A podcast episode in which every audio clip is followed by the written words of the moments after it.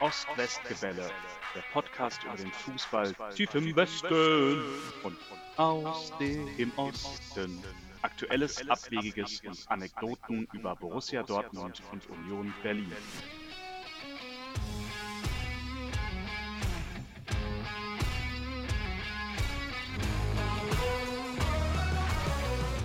Hallo Tim, Hallo Henry, ich grüße dich.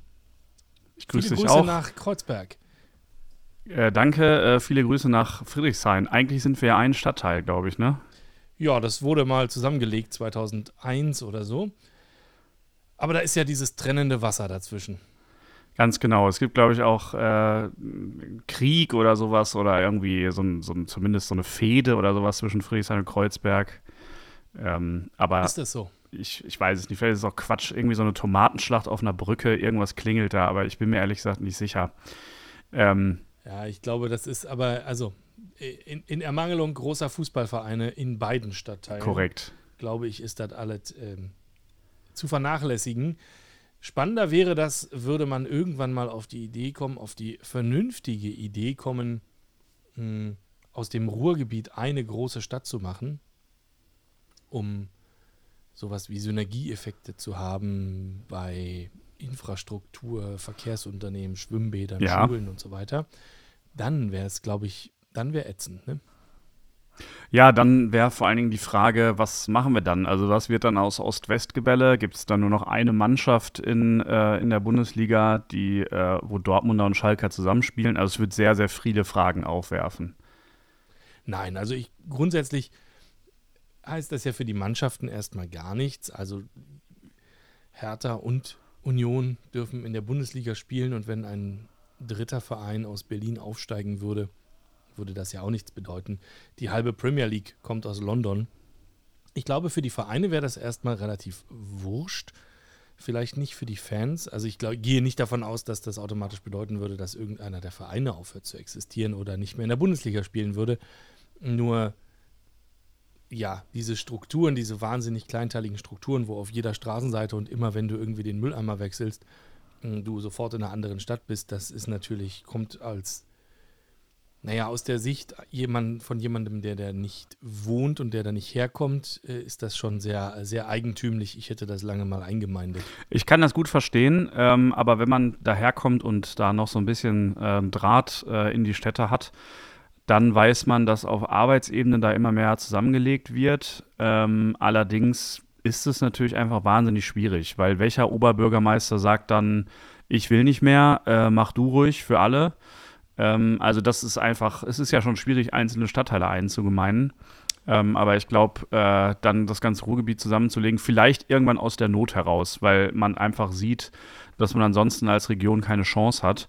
Ähm, das wird aber bestimmt noch einige Zeit dauern. Weißt du denn, also könnte man dich jetzt an jeder Ecke aussetzen und du könntest mir immer zielsicher sagen, hier ist noch Bochum und die nächste Ecke ist was anderes? Ich hoffe, dass äh, diesen Podcast mein Vater nicht hört und auch meine Freundin nicht, denn was äh, Orientierung angeht, bin ich wahnsinnig schlecht. Ich könnte dir nicht mal sagen, welcher Stadtteil in Dortmund irgendwas ist wahrscheinlich. Ähm, nein, könnte ich nicht. Also ich könnte dir natürlich sagen, irgendwie, das ist die Innenstadt von Essen und die Innenstadt von Dortmund und so weiter. Das ist ja klar, aber nee, das ist auch, äh, außer wenn du irgendwie auf die Straßenschilder guckst, glaube ich, nicht mehr auseinanderzuhalten an manchen Stellen. Ich persönlich bin ja zum Beispiel in Bochum geboren, das habe ich ja Mhm. schon thematisiert. Und äh, wir sind aber sofort danach nach Dortmund gefahren und ich bin auch nirgendwo anders aufgewachsen als in Dortmund, bin trotzdem Bochumer. Also so ist es da halt schon seit vielen Jahren. Aber es wird eben, äh, es ist schwierig, die Politik da zusammenzulegen. Ja, also, jetzt haben wir ein großes Thema angefangen. Also grundsätzlich gehe ich ja nicht davon aus, dass jetzt irgendein Oberbürgermeister sagen müsste, no, ich habe jetzt keinen Bock mehr. Und jetzt machen wir nächstes Jahr alles anders. Man würde sich ja wahrscheinlich so einen Fahrplan machen und dann irgendwie sagen, und ähm, zum 01.01.2035 passiert dann irgendwas und dann sind die eh alle nicht mehr im Amt, die darüber entschieden haben. Aber selbst dieser Wille scheint mir ja nicht da zu sein. Wie dem auch sei, wir sind ja hier eigentlich der äh, Wir sind da so Dortmund reingerutscht. und Union Fußball Podcast. Also habe ich mal Vielleicht- gehört. Ja, vielleicht kann man das noch so abbinden, indem man sagt, so wie interessant. Wir haben ja damit angefangen, äh, Ost- und also Ost-West-Gebälle. Äh, du äh, viele Grüße nach Kreuzberg, ich nach Friedrichshain. Ähm, tatsächlich spiegelt sich das ja auch in unserer jetzigen Wohnsituation wieder. Ich komme aus dem Westen, du aus dem Osten. Kreuzberg war ja noch Westen und Friedrichshain schon Osten und jetzt ist es zusammen. Ja. Wie schön, oder? Ja. Toll. Toll. Also hätte man jetzt nicht besser, man merkt, du hast das mal gelernt. Man hätte da jetzt nicht besser eine Geschichte draus machen können. Das, ich bin da sehr Danke. stolz auf dich. Danke. Ich wollte, weißt du, wie ich eigentlich anmoderieren wollte heute? Fang doch einfach nochmal an. Okay. Ich fange nochmal an. Ähm, ich wollte eigentlich sagen, Henry, es ist 15.30 Uhr und 15.30 Uhr ist ja immer Anstoß. Ne? Ja. Nur, ähm, ja. Nur jetzt ist schon 16 Uhr. Wir haben ein bisschen gebraucht, bis die Technik funktionierte. Deswegen fand ich das ganz gut, dass wir irgendwie noch einen anderen, ähm, was anderes zum Plaudern gefunden haben. Aber das Erste, was ich hier auf unserem wirklichen Plan, Gesprächsplan sehe, ist äh, Herr Lewandowski, ähm, der jetzt offiziell kein Bayern-Spieler mehr ist. Ja, du sagst es. Wir haben an dieser Stelle und äh, an anderer über Wochen und verschiedene, viele Episoden hinweg darüber spekuliert, was denn nun wird. Mm, Wir hatten in der Episode mit äh, Matthias und Dennis über das Basta der Bayern-Bosse diskutiert. Ja, also letztendlich ist es alles so gekommen, wie wir es alle gedacht haben, tatsächlich. Es hat nur offensichtlich ein bisschen gebraucht, um alles richtig hinzuverhandeln und die Ablöse irgendwie stimmig zu machen. Ich bin ein bisschen beeindruckt, also wenn ich das jetzt mal rein kaufmännisch sehe, was die Bayern da gemacht haben, zugegebenermaßen. Die verkaufen diesen äh, 100-Jährigen, der sich, äh, der keinen Bock mehr hatte und jetzt streikt, für 45 Millionen, wenn ich das richtig verstanden habe. Und haben Manet, den ich schon für einen guten Fußballer halte, für 30 Millionen ja nur in Anführungszeichen gekauft. Ähm, Der ja nochmal irgendwie zwei, drei Jahre jünger ist zumindest oder vier. Mhm. Finde ich jetzt gar keinen so schlechten Deal. Hat sich die Beharrlichkeit wahrscheinlich ein bisschen ausge, ausgezahlt und die bayerische Sturheit, die da alle an den Tag gelegt haben. Ähm, also finde ich, finde ich nicht schlecht, dass er nochmal für Bayern spielt. Das hatten wir ja alle ähm, unisono gesagt, das glauben wir alle nicht. Ja, ähm, sehe ich ganz ähnlich. Ähm, ich finde, die Bayern haben da einen guten Deal gemacht ähm, und Lewandowski irgendwie für sich auch. Also ähm, keine Frage, das wird sich finanziell auszahlen. Ja. Aber ich glaube schon, dass er, ähm, also ich glaube ihm, das ist vielleicht auch das Einzige, was ich ihm in der ganzen Causa glaube, äh, dass er immer schon mal gerne in der La Liga gespielt hätte und Barcelona so äh, vielleicht auch schon in der Kindheit oder wie auch immer auf dem polnischen Fußballplatz so sein Traumendziel waren. Und ich meine, wer, wenn nicht der Rekord-Bundesliga-Torschütze, sollte sich aussuchen, für welchen Verein er als letztes, vielleicht als letztes, äh, zumindest als letzte bedeutende europäische Fußballstation spielt. Äh, von daher glaube ich auch, dass das eine Win-Win-Situation ist, obwohl es im Vorfeld ja viel Streit gab. Ja, ich glaube schon, dass das sein letzter großer Vertrag sein wird. Drei Jahre haben sie ihm ja wohl angeboten, wenn ich das richtig ähm, verstanden habe, was sie in Bayern ja auch nicht mehr ihm geben wollten, sondern in dem, in dem Alter, was ich auch verstehen kann, immer nur Jahresverträge machen wollten. Mm, Wenn du dafür drei Jahre unterschreiben kannst und Barcelona typisch mit Geld überhäuft wirst, dann, dann musst du das wahrscheinlich ja auch annehmen. Ich gehe auch nicht davon aus, dass er dann nochmal weggeht. Also ich glaube nicht, dass irgendjemand anderes bekloppt genug ist, irgendeine Ablöse nochmal auf den, auf den Tisch zu legen. Ähm, insofern klar, für ihn auch cool. Ja, ich weiß nicht, ob von ihm jetzt auch noch Kindheitsfotos auftauchen, wo er schon in Barcelona Bettwäsche geschlafen hat und so. Wir kennen die Storys ja alles äh, aus, aus verschiedenen anderen Ja. Wechseln. Ich äh, habe da so meine Zweifel. Ich weiß auch nicht. Natürlich ist es ein großer Name ähm, oder war mal ein großer Name, Barcelona. Und ich kann mir schon, kann ihm das natürlich ohne Probleme glauben, dass das ein Traum ist, nochmal in der Liga zu spielen. Ich glaube, dass Barcelona ähm, eigentlich dieses Jahr keine Rolle spielen wird in, in der spanischen Meisterschaft. Aber nun, jetzt haben sie natürlich Lewandowski, wenn er ähnlich performt wie in München und sie ihn gut füttern vorne, ähm, kann das natürlich einen Unterschied ausmachen.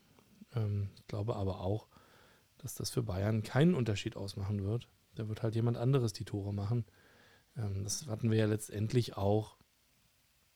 War das so ein bisschen das, was ich mitgenommen hatte aus der aus der Sommerepisode mit, mit Dennis und, und Matthias, wo Dennis ja auch gesagt hat, selbst wenn du den jetzt bei Hertha vorne reinstellen würdest, der wird da vier Saisontore machen, weil er einfach keine Flanken kriegt. Der ist natürlich auch in, einem, in einer gut geölten Maschine gelaufen, wo alles schön ineinander gegriffen hat und wo ähm, Thomas Müller irgendwie wahrscheinlich von den, keine Ahnung, dreimal hintereinander, wo Lewandowski Torschützenkönig war, war Müller wahrscheinlich auch dreimal ähm, Vorlagenkönig der Liga. Ähm, jetzt muss er es halt selber machen oder da kommt jemand Neues. Es gibt ja, glaube ich, diesen Ansu Fati bei Barcelona oder rede ich da Quatsch? Nee, das ist richtig. Also den, den gab es zumindest mal. Ob er noch das spielt, weiß ich gar nicht. Der ist aber äh, 10 bis 15 Jahre jünger als Lewandowski. Stimmt. Und hier, es gibt auch das alte, ach, guck mal, das sind ja, da, da kommen ja alte BVB-Recken zusammen. Da spielt doch auch Aubameyang noch und Dembele hat jetzt seinen Vertrag verlängert bei Barcelona. Also das ist ja eigentlich der BVB-Angriff im nächsten Jahr. Na, äh, vor allen Dingen ist das der Streikangriff. Ja, das sind doch alle, die sich mit schlechtem Verhalten aus der Bundesliga weggestreikt haben. Ja. Also alle, alle drei schlechten Benehmenfälle der letzten Jahre, die ich so spontan aufsagen kann, die hatten jetzt alle bei Barcelona gelandet. Also charakterlich ist es sicher eine fragwürdige Truppe. Absolut. Charakterlich ist die Geschäftsführung von Barcelona ja auch eine fragwürdige Truppe, deswegen passt das. Das stimmt, so gesehen passt das natürlich hervorragend. Ja, was glaubst du denn, du hattest es schon angesprochen, ähm, bei Bayern hast du gesagt, äh, jetzt schießen die anderen die Tore. Wer spielt denn die Rolle von Lewandowski oder gibt es die dann gar nicht mehr nächstes Jahr? Also ich glaube, dass die nicht eins zu eins äh, zu ersetzen sein wird. Vielleicht ist das auch gar nicht das Ziel, dass du nochmal einen Spieler hast mit diesem Profil. Also natürlich gibst du den nicht gerne her, weil der einfach so wahnsinnig gut funktioniert hat. Ich glaube aber, dass der, mh, hm, also entweder da kommt jetzt jemand sehr Altes, Stichwort Ronaldo, können wir gleich nochmal drüber eine Runde spekulieren. Oder da kommt jemand, der, der einfach mal zehn Jahre jünger ist und dann, glaube ich, vom Typ her eine, eine Spielergeneration später ist. Und dann hat der, das stelle ich mir immer so vor wie bei Autos, ne? Ähm, wenn du heute ein 20 Jahre altes Auto kaufst, dann hat das einfach gewisse Features nicht, weil es das damals nicht gab. Und wenn du ein neues Auto kaufst, dann ist es auch egal welches, dann hat das gewisse Features, also 27 Airbags und Abbiegeassistenten und keine Ahnung. Und das sehe ich bei, bei manchen Spielern genauso und das ist halt auch dieses, diese Position Stürmer, diese Sorte Stürmer, die genau das macht und vorne drin steht und äh, ideal versorgt werden muss und daraus dann aber auch alles Mögliche macht, die aber auch auf keiner anderen Position stehen darf. Ich glaube, das ist eine aussterbende Rasse, ehrlich gesagt. Und sowas wird vielleicht so nicht mehr kommen. Und das ist vielleicht auch nicht was, was du suchst, wenn du eine Mannschaft hast, die eigentlich nur, so wie die Bayern das in den letzten zwei, drei Jahren hatten, ja nur 15, 16 brauchbare Leute umfasst, nur in Anführungszeichen, die aber alle Weltklasse, dann willst du vielleicht auch, dass da jeder zwei Positionen spielen kann. Keine Ahnung, alles wahnsinnig spekulativ. Wahrscheinlich äh, rollt Paul jetzt schon mit den Augen und sagt, nein, nein, nein, alles falsch. Mhm, aber ich glaube, dass da eigentlich äh, entweder jemand sehr Altes kommt oder ähm, ein ganz anderer Spielertyp. Ähm, und ja, vielleicht äh, eher jemand, der, der flexibler ist, ähm, Ajax-Schule, äh, französische Schule oder so ähm, und, und, und viel wendiger und schneller und, und mehr Seiten tauschen kann und alles Mögliche. Ja, ich glaube jedenfalls auch nicht, dass es Kalajdzic wird. Äh, der war ja beim BVB schon gehandelt worden, aber ich glaube, das ist, äh, der ist zu sehr ein Leichtgewicht für äh, diese Vereine. Ähm, ja. Und ich bin auch gespannt, wie sie sich da vorne noch verstärken. Glaube aber auch, dass jemand äh, mit Erfahrung kommt. Äh, wir hatten gerade im Vorfeld schon kurz drüber gesprochen. Ich äh, glaube nicht, dass es Ronaldo wird, obwohl der ja jetzt zu haben ist und auch noch einen Verein sucht. Ähm, Kahn hat das schon dementiert. Da hast du, glaube ich, gesagt, dass äh, er auch ganz viele andere Sachen dementiert hat. Genau, er hat auch vor vier Wochen dementiert, dass Lewandowski jemals woanders spielt. Hm, ich glaube, das gehört ein Stück weit einfach dazu. Ja, das ist natürlich, musst du immer alles dementieren. Du kannst ja auch nicht bei jedem Gerücht, wo du äh, vor die Kamera gezerrt wirst und denkst, scheiße, woher wissen die das schon wieder, kannst du ja auch nicht sagen, scheiße, woher wisst ihr das schon wieder, sondern du musst natürlich immer sagen, nee, nee, nee, da ist nichts dran. Sonst torpediert dir das ja die Verhandlungen. Also, ich verstehe natürlich so den, den Anreiz und den Willen eines Journalisten, das dann auch wissen zu wollen, aber letztendlich muss man das, glaube ich, auch ein bisschen realistisch einordnen und sagen, der kann uns ja nicht die Wahrheit sagen. Ja. Das wäre ja dumm. Also, ähm, Ronaldo will Champions League spielen. Ich glaube, das ist eine klare Sache.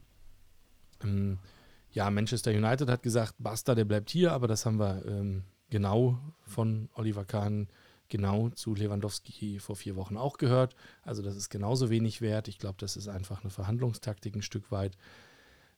Ronaldos Berater haben angeblich explizit äh, bei Bayern angefragt. Hm, äh, Ronaldo will wohl angeblich unbedingt zu Bayern von sich aus als Traum, als letzten Schritt für seine Karriere.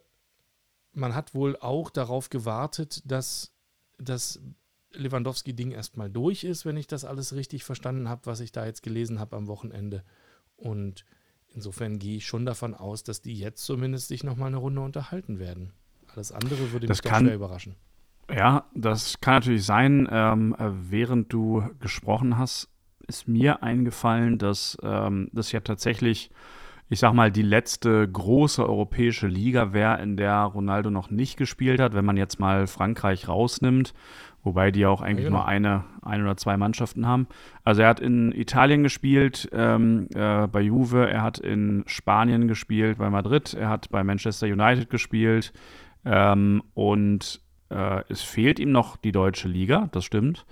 Ähm, es fehlt ihm allerdings, äh, nee, das, das kann ich nicht sagen, weil ich mich da nicht auskenne, aber es wäre doch eigentlich ein schöner Abschluss, wenn er nochmal in seine portugiesische Heimat gehen würde. Also auch das könnte ich mir vorstellen mh, zu Benfica oder zu äh, Sporting oder was weiß ich, die haben natürlich finanzielle äh, Möglichkeiten, die jetzt nicht so hoch sind wie die bei Bayern. Von daher mal schauen, ob meine Prognose Bestand hat. Also ich habe darüber schon spekuliert. Ich, also er hat ja schon mal bei Sporting gespielt und da auch was gewonnen. Also er ist portugiesischer Supercup-Sieger immerhin. Okay. Ähm, schon mal geworden. 2002. Das war ganz am Anfang seiner Karriere. Und ähm, er ist englischer Meister, englischer Pokalsieger, englischer Ligapokalsieger, englischer Supercup-Sieger. Das alles schon mal gewesen. Insofern gibt ihm das jetzt vielleicht auch gar nichts, da jetzt noch eine Weile in England rumzukicken, zumal die jetzt nicht Champions League spielen. Spanischer Meister, spanischer Pokalsieger, spanischer Supercup-Sieger, alles schon abgehakt italienischer Meister, italienischer Pokalsieger, italienischer Supercup-Sieger, alles schon abgehakt. Der Typ hat einfach einen Schrank voll zu Hause.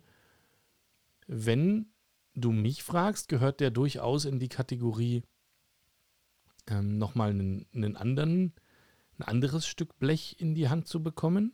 Und das wäre eventuell die deutsche Meisterschaftsschale und der deutsche Pokal und der deutsche Supercup, den sie ja sicher auch holen. Ähm, also das wäre natürlich was, wo man, ähm, wo man, also was ihn vielleicht auch nochmal motivieren würde und dann nebenbei halt Mittwochs Champions League zu spielen. Ich glaube, das könntest du ihn, damit könntest du ihn schon nochmal abholen und ich, ich, glaube, dass der auch so ein Typ ist, den das persönlich ähm, anspricht. Ja, das glaube ich auch. Das kickt ihn auf jeden Fall. Ähm, es könnte natürlich sein, dass sich in diesem Rennen dann doch die Franzosen nochmal durchsetzen, beziehungsweise äh, die Geldgeber, äh, also die Scheichs, weil er könnte das gleiche ja mit Paris auch machen. Ne? Da wäre es noch leichter, wahrscheinlich äh, Meister zu werden und den äh, Pokal zu holen. Vielleicht noch leichter als in Deutschland, man weiß es nicht. Bin mir halt nicht so genau sicher, wo der da Platz finden soll. in Paris. Also bei Bayern ist jetzt eine Planstelle frei. Ja, also Lewandowski ist weg, du brauchst einen neuen Stürmer, du musst da irgendwen hinstellen. Bei Paris, wohin denn? Also die haben Mbappé, dem sie auch einen Vertrag gegeben haben, der ja alles erlaubt. Dann haben sie immer noch einen gewissen Herrn Messi, äh, einen Herrn Neymar und dann sitzen ja so Leute wie Icardi und so auf der Bank. Also ich weiß nicht, wo der da spielen soll in Paris. Vielleicht für Draxler, der soll nämlich gehen. Ja, kann ich verstehen. Aber ist nicht seine Position. Ja, ist, also Draxler ist ja eher Außenbahnspieler. Nee, weiß ich nicht. Also ich glaube eigentlich mit Messi und Mbappé ist Paris gut aufgestellt. Ich glaube auch, also es gab ja zwischendurch mal so Träumchen von äh, dem einen oder anderen Ronaldo und Messi nochmal gemeinsam spielen zu sehen. Ich glaube da nicht dran.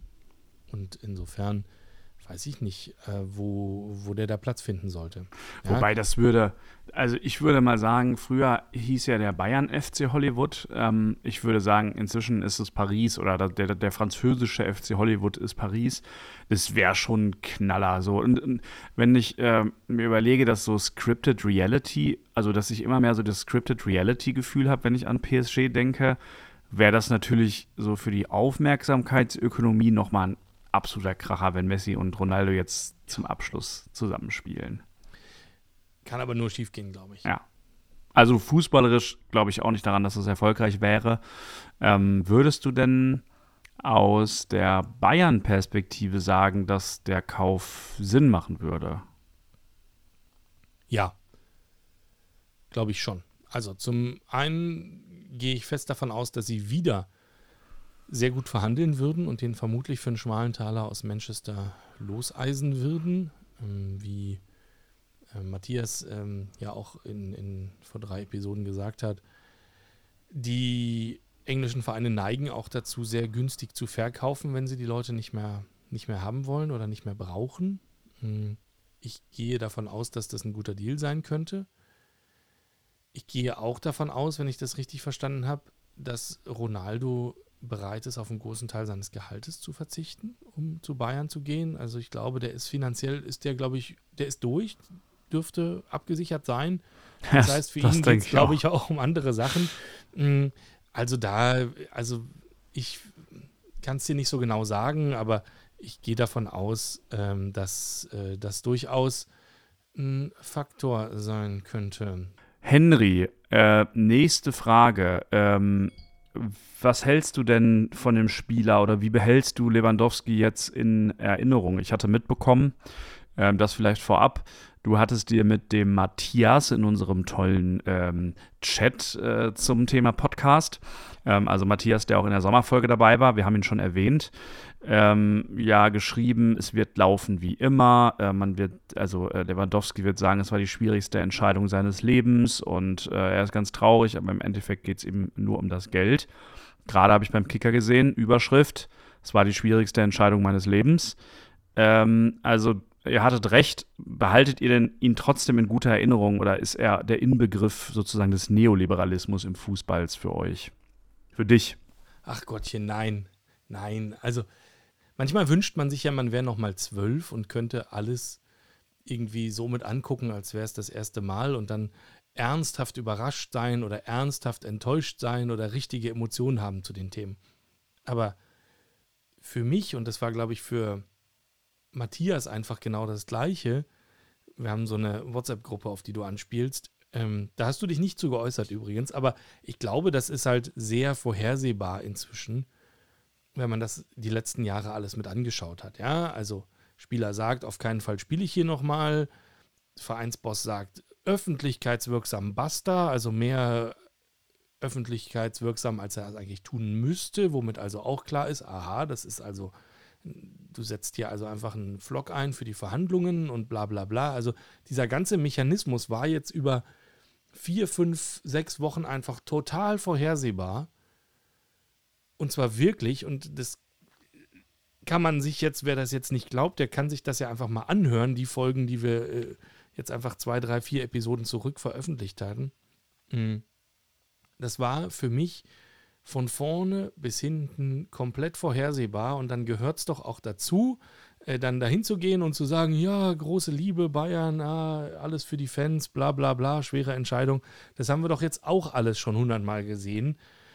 Ähm, und wir haben ja auch darüber gesprochen mit Matthias. Ich nehme dem das nicht ab, ähm, diese ganze Vereinsliebe. Also ich nehme Lewandowski keinerlei Emotionen äh, in irgendeiner Art von Vereinsbindung oder sonst irgendwas ab, Nähe zu den Fans, ähm, Interesse an der Kultur des Vereins, an der Historie des Vereins und so weiter. Sie haben ihm, als er da mal wieder irgendeinen Rekord gebrochen hatte, ich glaube, das war dann der, ähm, der wichtige, der ähm, Anzahl der Tore pro Saison-Rekord von Gerd Müller. Da, sie, da haben sie ihm ja so ein T-Shirt angezogen, Gerd Müller Forever und so. Er sah nicht so aus, als wüsste er, was da drauf steht oder als wüsste er, wer dieser Gerd Müller ist, noch als würde es ihn sonderlich interessieren. Und das ist vielleicht auch zu viel erwartet. Ich werde den in Erinnerung behalten als einen überragenden Spieler der Bundesliga, der, glaube ich, das, das letzte Jahrzehnt der Bundesliga maßgeblich mit geprägt hat. Von Dortmund angefangen, eben über die Bayern und da ein, ein Rekord nach dem anderen gebrochen hat. Wir werden lange brauchen, bis wir wieder jemanden haben, der diese Rekorde bricht. Vielleicht wird das wieder 40 Jahre dauern. Insofern werden wir uns dann noch lange daran erinnern und dann redet da auch keiner mehr davon, wie der, dass der dann nochmal wegen Geld irgendwo anders hingegangen ist und bla bla bla. Ähm, spricht irgendjemand darüber, dass, dass, dass Franz Beckenbauer nochmal in New York gespielt hat, nur für Geld? Nee, das ähm, tue ich nicht mehr. Man erinnert sich manchmal noch so daran, dass Franz Beckenbauer so einer der ersten war, die dann, die das gemacht haben, aber ich glaube, wie du sagst, du wirst dich am Ende an diese Ära und an diesen sozusagen außergewöhnlichen Fußballer erinnern, ähm, der vielleicht auch zu gut war, als dass jetzt ein Verein sozusagen äh, man könnte fast sagen, ich musste gerade an Union denken ähm, oder beziehungsweise an, eigentlich ist es ja so ein bisschen so die Ideologie jedes Vereins. Der Verein ist größer als jeder Spieler. Bei Lewandowski müsste man vielleicht sagen, Lewandowski ist einfach größer als, als jeder Verein, für den er gespielt hat. Ähm, das ist natürlich irgendwie Quatsch. Auf der anderen Seite, historisch gesehen, dann ja irgendwie schon, weil am Ende erinnert man sich an, an so Spieler wie Müller ähm, und an so Spieler wie Lewandowski, ja vor allem, weil sie diese wahnsinnigen Rekorde gebrochen haben. Ähm, und von daher glaube ich, ja, es ist ähm, neben diesem ganzen ähm, vorhersehbaren, wie du richtig sagst, äh, Ablauf, der auch so ein bisschen immer noch eine eklige Gänsehaut auslöst, weil der ja mit so der romantischen Vorstellung von Fußball nicht viel zu tun hat. Es ist ein Spieler, der irgendwie auch eine große Geschichte erzählt, so aus, ähm, aus Polen dann ins große Deutschland ähm, und da sozusagen alle Rekorde brechen, das ist ja schon irgendwie irre. Absolut. Und ich glaube, diese Rekorde, die nimmt ihm keiner mehr, ja. Und äh, da, also, wir können uns das mal aufschreiben und in einem Jahr nochmal drüber reden. Und ich glaube, dann ist das schon, die Rezeption ist dann schon eine andere. Es wird der Spieler sein, der alle Rekorde gebrochen hat. Es wird dieses ganze Wechselquatsch, das wirst du vergessen. Jetzt stell dir doch mal vor, Aubameyang oder Dembele, die hätten einfach zehn Jahre lang alles äh, klein geschossen und, und, und jeden Rekord gebrochen. Da wäre doch auch mehr in Erinnerung geblieben als der Abgang. Oder die lustigen Pelzkostüme. Also ich glaube, da ist einfach, da, da, da, muss man doch einfach sagen, da ist, glaube ich, da, das ist nicht das, was hängen bleibt, das ist nicht das, was ähm, die Bundesliga geprägt hat, das ist nicht das, was die letzten Jahre geprägt hat, das ist nicht dieser Abgang. Das ist nicht der erste dieser Art, das wird nicht der letzte dieser Art sein. Kann man cool finden oder nicht. Aber das wird nicht das sein, was in Erinnerung bleibt. Glaube ich überhaupt nicht dran. Und wenn Matthias in zwei Jahren befragt wird, glaube ich, sagt er das auch. Das glaube ich auch. Äh, ich glaube, dass Lewandowski ja sogar sich noch unterscheidet von den genannten wie Aubameyang, Dembele oder ähm, wer auch immer, ähm, weil er halt irgendwie noch eine ganz andere Beziehung zur deutschen Bundesliga hat und ihm ja dann irgendwie auf eine komische Art und Weise ähm, die Karriere in dem Verein doch wichtiger war als vielen, die, die jetzt die Bundesliga schon nur noch als Sprungbrett äh, benutzen ne? oder eine andere es ist komisch, dieses Wort in den Mund zu nehmen, aber eine andere Demut gegenüber dem Verein als, äh, als jetzt zum Beispiel ein Dembele, der ja dachte, es ist schon äh, absolut sinnvoll, nach einer Saison sich irgendwie rauszustreiken zu Barcelona, ne? Einfach nur als Negativbeispiel. Ja. Ich erinnere mich da an einen jungen Norweger namens, wie hieß der noch? Irgendwas mit E. Keine Ahnung, ich kann mich kaum mal, Ja, ähm, also ich glaube, dass was wir jetzt gerade sehen, ist ja schon, dass sowohl Dortmund als auch Bayern eher Spieler holen, die nicht mehr 18, 19 sind. Also die Bayern haben das eh nicht so gemacht, ja. Das hatten wir ja auch schon hinlänglich besprochen. Da kamen ja eher immer gestandenere Leute. Da ist jetzt das Thema Sprungbrett, glaube ich, nicht mehr so, nicht mehr so der ultimative äh, Anreizpunkt. Ja, also ich glaube nicht, ob ein Manet nochmal ein Sprungbrett braucht. Hm, wenn, wenn der Licht kommt, wird das Gleiche gelten und, und, und, und gelten und, und für Ronaldo brauchst du auch kein Sprungbrett mehr. Die brauchen äh, nochmal einen letzten Reiz und haben irgendwo Bock, in, in, in einem neuen Umfeld äh, nochmal einfach Erfolg zu haben und, und einfach schön Fußball zu spielen. Und vielleicht haben sie Bock auf ähm, Nagelsmann und das Spielsystem oder irgendwas. Aber die brauchen sicher kein Sprungbrett. Bei Dortmund war das halt schon die letzten Jahre so. Also ich glaube, dass Dortmund das mit Aller jetzt zum Beispiel gerade ja schon mal so ein bisschen anders macht. Äh, Habe auch den Eindruck, dass ein, ja, ein Sühle vielleicht nicht mehr ein Sprungbrett braucht. Also ich glaube nicht, dass der nach Dortmund wechselt mit dem Gedanken, boah, dann bin ich übernächstes Jahr in England. Also das ist natürlich, glaube ich, schon ein, ein cooler Ansatz jetzt in Dortmund, da auch von wegzugehen. Vielleicht hat man da auch ein Stück weit die Nase voll vom Thema Sprungbrett. Ja, ich glaube auch, äh, dass man äh, beim Sportdirektorwechsel merkt, dass da jetzt die Ambition eben nicht mehr das Geschäftsmodell ist und äh, vielleicht ähm, vordergründig jetzt irgendwie, äh, wir machen es den Aktionären recht, sondern dass da auch noch so eine gewisse Leidenschaft ist, äh, Titel zu gewinnen oder vielleicht auch selber sportlichen Erfolg zu haben. Ich, ich finde, die Handschrift äh, von Kehl ist da schon irgendwie ähm, merkbar oder äh, die kann man zumindest irgendwie rein interpretieren.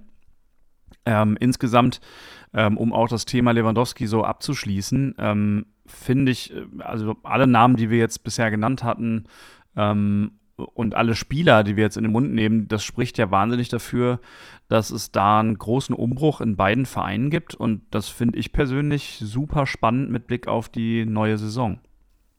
Ja, absolut. Also ich glaube, es gibt gerade in sehr vielen Vereinen einen relativ großen Umbruch. Und ich sehe dann einen Philosophiewechsel tatsächlich bei beiden Vereinen, also bei äh, Bayern genau wie bei Dortmund ein Stück weit ähm, und bei Union auch tatsächlich. Ähm, wir haben jetzt das vierte Jahr in Folge oder so ähm, eigentlich einen relativ großen Umbruch und nie hat einer Umbruch dazu gesagt. Es gibt Vereine, da wird das immer groß angekündigt. Wir haben jetzt im Prinzip seit dem Aufstieg jedes Jahr in, bei Union gesehen, dass zehn Spieler kommen und zehn Spieler gehen. Hat nie einer Umbruch zugesagt und ähm, ist immer relativ geräuschlos äh, abgegangen. Und es wird jetzt gerade wieder so sein. Und auch da sehe ich aber ein Stück weit einen Philosophiewechsel. Ähm, was an Spieler da gerade kommt. Ähm, aber ja, also grundsätzlich sehe ich eine Lernkurve bei einigen Vereinen und das ist ja auch schön. Erzähl mir doch was über euren neuen Abwehrspieler. Der hat schon irgendwie europäische Erfahrung. Ja, der Herr, ich weiß leider noch gar nicht, wie man ihn ausspricht, ehrlich gesagt. Ähm, ich habe äh, kein, Video oder so von ihm gesehen. mit meinen rudimentären Portugiesischkenntnissen würde ich sagen, man müsste eigentlich Leitch sagen oder Leitche oder so. Ähm, aber du sprichst auf den äh, kürzlich verpflichteten Leihspieler vom FC Porto an. Ja, das äh, ist nochmal noch mal ein Innenverteidiger. Ähm, davon hatten wir eigentlich schon ein paar. Ähm, ich glaube, dass das jetzt auch die Einsatzchancen ähm, der schon vorhandenen ähm, nochmal ein bisschen reduziert. Insbesondere Van Drongelen sehe ich jetzt eher draußen. Ähm, ich denke auch, dass ähm, das für Jeckel eher schwer wird. Äh, Baumgartel ist ja noch ähm, in der Reha-Phase. Aber ähm, ja, also laut, ähm, laut transfermarkt.de ist äh, Leitch oder Leitche oder Leite ähm, zumindest mal der Verteidiger mit dem höchsten Marktwert. Und ich glaube, das ähm, ist schon eine Ansage ähm, auch an die, an die Kräfte, die da aktuell sind. Und ich denke auch, dass die, die Idee grundsätzlich schon ist, dass, ähm, dass der auch spielt. Logischerweise ähm, gibt ja wohl eine, ähm, also das ist ja geliehen und gibt ja wohl eine, eine Kaufklausel im Leihvertrag. Und äh, wenn man der Summe da glauben kann, dann wäre der ja äh, in Richtung neuer Rekordtransfer, wenn der dann für diese Klausel auch nächstes Jahr käme. Also ich glaube, da ist jetzt auch schon nochmal ein ganz neues Niveau gesetzt worden. Der kommt vom FC Porto, ist in Porto äh, ausgebildet worden, hat äh, ähm, in äh, Braga, meine ich, ähm, letztes Jahr äh, gespielt und dort auch ähm, europäisch gespielt, wie du richtig sagst. Ja, und dann ist ja der Duki gekommen, der Danilo Duki von Amsterdam. Ähm, nein, Quatsch, der ist natürlich nicht aus Amsterdam gekommen, der ist in Amsterdam ausgebildet worden, der ist von Arnheim gekommen. Und ich glaube, dass die beiden und Knoche erstmal gesetzt sind und das ist natürlich eine ganz, auf dem Papier ganz ordentliche Innenverteidigung. Ähm, kann sich erstmal sehen lassen und dann ähm, geht jemand wie Erik van Drongelen wahrscheinlich wieder auf Leihbasis äh, weg, gehe ich von aus. Ähm, ich gehe davon aus, dass Dominik Heinz, der erst letztes Jahr im Winter kam, als äh, Friedrich-Ersatz mehr oder weniger, dass der eigentlich jetzt keine Rolle mehr spielen wird oder auf der Bank Platz nehmen wird. Genauso wie Paul Jeckel, Timo Baumgartel muss man halt abwarten. Aber ich gehe schon davon aus, dass der spielt und das ist nochmal eine Qualitätsverbesserung. Das ist nochmal ein ganz anderes Niveau von Spieler und das ist genau das, was ich meine. Der Typ ist halt 23 Jahre alt und äh, international erfahren ein Nationalspieler und das ist natürlich ein ganz anderes, das ist neu. Das haben wir hier noch mhm. nicht gesehen, das, das kennen wir hier nicht und das ist, ähm, das ist eine neue Philosophie ein Stück weit. Also der ist eben nicht 32 und ablösefrei äh, von irgendeinem ähm, Verein von der Bank gekommen oder aus der zweiten Liga, sondern das ist echt ein, das ist ein ganz anderes Regalbrett. Kannst du nachvollziehen, dass ich äh, an, das, an das Wort Legionär denken musste, als ich davon gelesen habe? Das ist deine erste Station im Ausland. Ähm, weiß ich nicht. Also letztendlich, der Typ ist in, ähm, ist in, in Porto ausgebildet, wenn ich das richtig verstanden habe. Der hat seit der U, keine Ahnung, 9 oder sowas bei Porto gespielt. Er war immer nur in Porto, ähm, bis er 22 war. Finde ich jetzt nicht so tragisch. Ist dann mal ein Jahr verliehen worden nach Braga weil er sich in der ersten Mannschaft nicht durchsetzen konnte, was jetzt nicht so weit weg ist von Porto. Das ist jetzt seine erste Station im Ausland. Weiß ich nicht. Da sehe ich andere Kandidaten eher auf der Legionärsseite.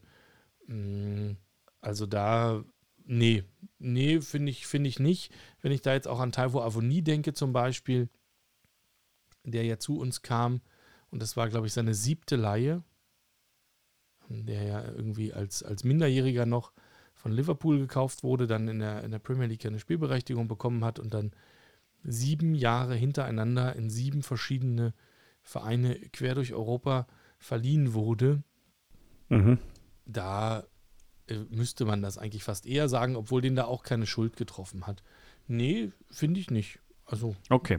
Ich hatte nämlich den Eindruck, ähm, und zwar, als ich das mit Braga gelesen habe, dass ich so dachte, okay, der tingelt jetzt irgendwie so durch die Mannschaften, die Europapokal spielen und da vielleicht neu sind. Ähm, aber okay, also vielleicht ist es erst seine zweite Station, ähm, die dermaßen ist und möglicherweise hat Runert da ja auch ein besonderes Gespür gehabt. Ich habe jetzt keinerlei Ahnung, wie der da performt hat im Europapokal, in der, äh, in der Euroleague. Ähm, ja, also äh, herzlich willkommen. Weiß ich fairerweise auch nicht. Weiß ich fairerweise auch nicht. Ja, genau. Nein, also weiß ich auch gar nicht zu. Äh, lustigerweise, äh, wenn wir wenn wir über Legionäre sprechen, dann hättest du mir eigentlich vielleicht wen anders vorhalten können. Also es gibt ein neues Gerücht. Und bei Union gibt es immer recht wenige Gerüchte, ähm, die sich länger als einen Tag halten. Also insofern scheint da was dran zu sein ähm, zum Thema Morten Torsby, Norweger. Hm, Noch nie ja, gehört. Genau. Und der hat, das habe ich gesehen, der ist aus Norwegen mal, also der hat in Norwegen schon zwei, drei Vereine durchgehabt, ist dann nach Holland, nach Herenveen, ist dann ähm, zu Sampdoria Genua, hat er jetzt aber auch drei Jahre gespielt und will da wohl weg. Und ähm, hat keinen Bock mehr auf italienischen Abstiegskampf und ähm, ist wohl ein äh, Kandidat für Union und will aber, so habe ich das zumindest äh, gerüchteweise gelesen, unbedingt zur Union und Genua war sich schon einig mit einem anderen Verein, ähm, die äh, deutlich mehr Geld geboten haben für ihn. Und ähm, das hat er abgelehnt und äh, jetzt müssen sie wohl ihn für weniger Geld nach Berlin ziehen lassen.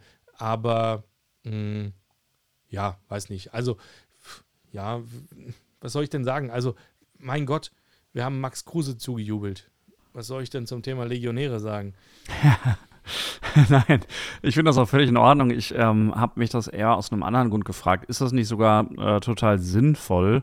Oder sagen wir mal so, ähm, ist es nicht irgendwie eine, ein krasses Zeichen dieser Luxussituation, dass man jetzt im Prinzip Spielmaterial braucht, äh, was irgendwie vielleicht schon ein bisschen Europaerfahrung hat, damit man in dieser Saison mit dieser Doppelt- und Dreifachbelastung der WM, wo ihr ja auch zumindest, glaube ich, ein paar irgendwie Spieler wegschickt, korrigier mich, äh, da überhaupt genug, äh, also einen genug großen Kader hat auf einer, naja, ich sag mal, europäischen Qualitätsbasis, äh, damit man da überhaupt irgendwie bestehen kann. Also von daher kann ich das absolut nachvollziehen. Ja, also scheinbar hat man tatsächlich nicht vor, sich dieses Jahr komplett kampflos zu ergeben in der Europa League. Das ist richtig. Und dann, ja, na klar, äh, alle, Dortmund genau wie Union, wir haben alle von August bis Weihnachten oder von August bis Ende November zumindest ähm, alle englischen Wochen durchgehend. Und ich glaube, dass du eine gewisse Kadertiefe brauchst einfach. Und ähm, ja, scheinbar ist man nicht gewillt, nur mit äh, den äh, Kevin Behrens und Keta Endos das zu spielen. Und ähm, ich gehe aber davon aus, dass, ähm, also so, so sehr ich gerade sehe, dass die Qualität der Neuzugänge ein ganz anderes Niveau erreicht hat, was sicher äh, mit den gestiegenen äh, finanziellen Möglichkeiten zu tun hat. So sehr sehe ich aber auch, dass auf der Abgangsseite noch relativ viel passieren wird. Alles andere kann ich mir eigentlich nicht vorstellen. Glaubst du, das finde ich eine interessante Frage, äh, kommt ja auch von mir. Glaubst du, dass, äh, dass ihr so ein, ich weiß gar nicht, haben wir darüber gesprochen, so ein Moneyball, äh, so, so sowas wie Moneyball macht? Also hat der Runert da irgendwie so ein wahnsinniges Gespür oder eine, eine Abteilung äh, und, und fischt sich diese Leute wie den, den Torsby irgendwie raus? Oder ist das eher so, ähm, äh, das sind halt die, die auf dem Markt sind und die muss man dann nehmen. Also wo, wo, wo liegt er da? Also vielleicht muss man Moneyball erstmal erklären. Ja, ja bitte. Ähm, ich finde nämlich, dass der, dass der Name immer irreführend ist. Moneyball. Ach, Paul hat ähm, das gesagt, oder ist, nicht? Ja, aber Moneyball, das klingt so. Eigentlich, wenn, wenn man, ich finde, wenn man nicht mit dem, mit dem Konzept vertraut ist, dann klingt das eher wie das, was Dortmund die letzten zehn Jahre gemacht hat, nämlich billig einkaufen, teuer verkaufen. Ja. So ist es nicht. Nee, so ist es ja gar nicht. Also jetzt ist natürlich Taiwo Avoni gegangen für 20 Millionen. Das ist ein super Verkauf, überhaupt keine Frage. Jetzt ist auch Max Kruse im Winter gegangen, jetzt Marvin Friedrich gegangen und so, aber zum Beispiel Grisha Prömel ist ablösefrei gegangen und das ist ein großer Verlust und ich glaube auch, dass einige jetzt noch gehen werden, ohne jetzt größere Ablöse einzubringen. Also ich sehe nicht in erster Linie, dass hier Talente geholt wurden in der Vergangenheit, ähm, muss man ja zumindest mal sagen, mit dem Ziel, die teurer wieder zu verkaufen. So, also vielleicht mit Ausnahme von Taiwo Avoni, wobei sich niemand wahrscheinlich beschwert hätte, wenn er einfach geblieben wäre. Jetzt ist es halt so, also Moneyball ist ja vor allen Dingen, beruht ja vor allen Dingen auf Scouting. Auf einem sehr guten Scouting, auf, auf Spielern, auf Daten, ähm, zu, zu schauen, welcher Spieler performt gut, kann gut performen, was sind die äh, exakten Stärken, äh, auf einer, einer, unfassbaren Menge an, an Datenerhebung ähm, und, und zu schauen, ähm, ja, welcher Spieler ist vielleicht unterbewertet oder welcher ist günstig zu haben. Wo, wo verstecken sich noch Juwelen? ähm, auf die sich nicht alle drauf gestürzt haben. Und lustigerweise gibt es sowas offensichtlich. Siehe Torsby, siehe vielleicht auch äh, Leite, siehe vielleicht auch, ich weiß nicht, ja, also Danilo Ducki, man muss mal gucken, wie, wie die alle so performen. Der äh, Sibacu, Sibacu, da weiß ich auch noch nicht so genau, wie ich den eigentlich aussprechen soll. Der Schweizer Torschützenkönig, weiß ich auch nicht, warum der eigentlich der gekommen ist als ähm, Avonie-Ersatz. Da weiß ich auch nicht, warum der eigentlich sonst bei niemandem im Gespräch war. Immerhin war er Torschützenkönig in der Schweiz. Immerhin ist er amtierender Nationalspieler und der wird sicher nach Katar fahren. Ähm, die anderen Vereine könnten ja im Prinzip durchaus äh, an den gleichen Spielern Interesse haben. Ich habe immer den Eindruck, es gibt so ein paar Spieler, da stürzt sich die halbe Liga drauf. Und dann gibt es Spieler, die scheint nur Union auf dem Zettel zu haben. Ich weiß nicht genau, woran das liegt. Also ja, natürlich. Ich glaube im Sinne der Frage, ja, das ist schon ein Stück weit so ein Moneyball-Spiel. Mm, und der Runert macht da schon einiges richtig. Also da wird ein ganzes Team dahinter stehen oder da steht ein ganzes Team dahinter und da stehen wahnsinnig viele Daten dahinter und ein gutes Netzwerk und so weiter und ein gutes Auge und ein gutes Händchen.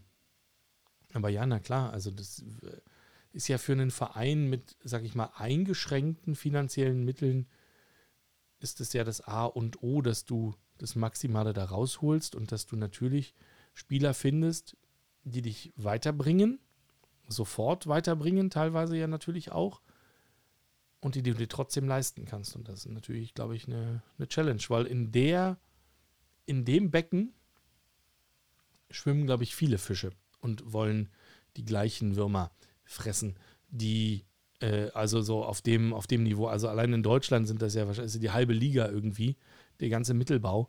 Ähm, von, von Hoffenheim über, weiß nicht, Frankfurt ist jetzt vielleicht gerade in einen größeren Teich gezogen, aber Mainz, Augsburg, Union, Hertha, eigentlich sind das ja von der, von der finanziellen Ausstattung her, Köln, sind die ja alle recht ähnlich aufgestellt und müssten theoretisch ja auch immer das gleiche Ziel haben, so, so talentierte Spieler finden, die irgendwie ähm, modernen Fußball spielen und mit denen man irgendwie ein Konzept umsetzen kann und bla und die einen weiterbringen. Und da sehe ich schon, dass Union da echt gute Arbeit macht. Ja, absolut. Also ich finde es vor allen Dingen deswegen spannend für unseren Podcast, weil das ja zwei sehr, sehr unterschiedliche Strategien sind. Also im Prinzip guckt äh, der BVB eher nach Spielern, die jung sind, aber augenscheinlich außergewöhnlich gut. Und äh, ihr guckt eigentlich nach Spielern, ich sag mal, fast egal welchen Alters, die äh, vielleicht unterbewertet sind oder zumindest irgendwie Indizien dafür zeigen, dass man die in einer etwas anderen Konstellation sehr, sehr gut gebrauchen kann. Äh, das finde ich total attraktiv, sozusagen diese beiden unterschiedlichen Konzepte mal so gegenüberzustellen. Und auch zu sehen, dass man mit beiden Erfolg haben kann. Genau, also bei, bei, Dortmund bin ich mir nicht sicher, ob das Konzept aktuell noch so zutrifft. Ne? Also, weil die Transfers dieses Jahres wahrscheinlich nicht, also du siehst, du guckst auf eine Liste von 1000 Spielern wahrscheinlich in, in, der, in deiner Scouting-Software und setzt erstmal so einen Filter irgendwie, hat das Potenzial, seinen Marktwert um mindestens 300 Prozent zu steigern. So, das habe ich immer den Eindruck, hat äh, Kehl irgendwie über Jahre gemacht. Und dann die, die da übrig blieben, die hat man sich näher angeguckt. Den Ansatz, glaube ich, hat bei Union bislang keiner gehabt. Und habe ich jetzt aber auch den Eindruck, dass das ähm, jetzt äh, anders laufen wird bei Dortmund. Ja, also ähm, das glaube ich auch. Wobei, ähm, ich würde in einem Punkt widersprechen. Und zwar, ähm, es war schon immer die Marktwertsteigerung, die da im äh, Fokus stand. Aber was sich, glaube ich, nicht verändert hat, ist äh, auf diesem Gebiet der 16, 17-Jährigen irgendwie die absoluten Perlen so rauszusuchen. Ähm, ich glaube, da haben wir jetzt dieses Jahr wieder irgendwen von Ajax und auch Madrid bekommen, ohne dass ich jetzt irgendwelche Namen im Kopf hätte. Also ich glaube, da geht es so weiter, ähm, auch die eigene Jugend weiter zu pushen. Ähm, aber du hast recht, in dem etwas gehobeneren Alter, wo man so Dembele, Sancho etc. geholt hat, da ist es, sieht es ein bisschen anders aus. Zumindest etwas ausgeglichener oder ausgewogener als in den letzten Jahren. Ja, weil ja jetzt auch die beiden, die beiden jungschen Typen von Ajax nach München gegangen sind und nicht so. Das wäre aus meiner Sicht ja typisches BVB-Material gewesen in den Vorjahren, oder? Ja, wobei ich meine, wir hätten auch irgendwie einen bekommen. Ach nee, das war, das war nur Aller, der von, der von Amsterdam gekommen ist und eben kein, kein Junger. Genau, naja. das war jetzt Aller, ja. aber ich meine den, den Grafenberg und den Nasraoui, den, den die Bayern da geholt haben, die ja nochmal einen Ticken jünger sind. Die sind ja irgendwie so 18, 19, wenn mich jetzt nicht alles täuscht. Und das, ja. da hätte ich immer gedacht, also 18-, 19-Jährige von Ajax, das natürlich war in den Vorjahren für mich, das war Dortmund, das war nicht Bayern. Ja, das, äh, da kann man zustimmen, ähm, auch wenn natürlich auch andere Vereine immer mal wieder irgendwie ein, zwei Talente da auch den BVB weggeschnappt haben. Aber das sind, das ist wahrscheinlich genau, ähm, ja, absolut tragisch. Genau das sind die beiden unterschiedlichen, äh, äh, wie hast du es genannt, äh, äh, Gewässer, in denen man fischt ja. oder wie auch immer. Ähm, ich finde das total spannend, weil ich, mein Fokus immer eher so beim BVB in Richtung dieser absoluten Top-Talente ging und äh, ich finde es total spannend, so unterbewertete Spieler irgendwie, die so im ja, ja, guten Mittelmaß, die man aber vielleicht noch formen kann, äh, äh, dazu finden. Deswegen hat mich das interessiert. Ja, ich weiß tatsächlich nicht, wo der Runert die alle herholt und wie er das macht. Und letztendlich, also eine Frage, die du aufgeschrieben hast für heute, wer kommt noch, wer geht noch? Ich habe keine Ahnung. Ich habe bis Diogo Leite, Lecce hier vorgestellt wurde, noch nie von dem Jungen gehört. Ich habe, bis das Gerücht von Morten Torsby kam, noch nie von dem Jungen gehört. Es ist davon auszugehen, dass da noch ein, zwei Leute kommen. Runert typisch. Ja, also vor allen Dingen gehe ich davon aus, dass noch viele gehen.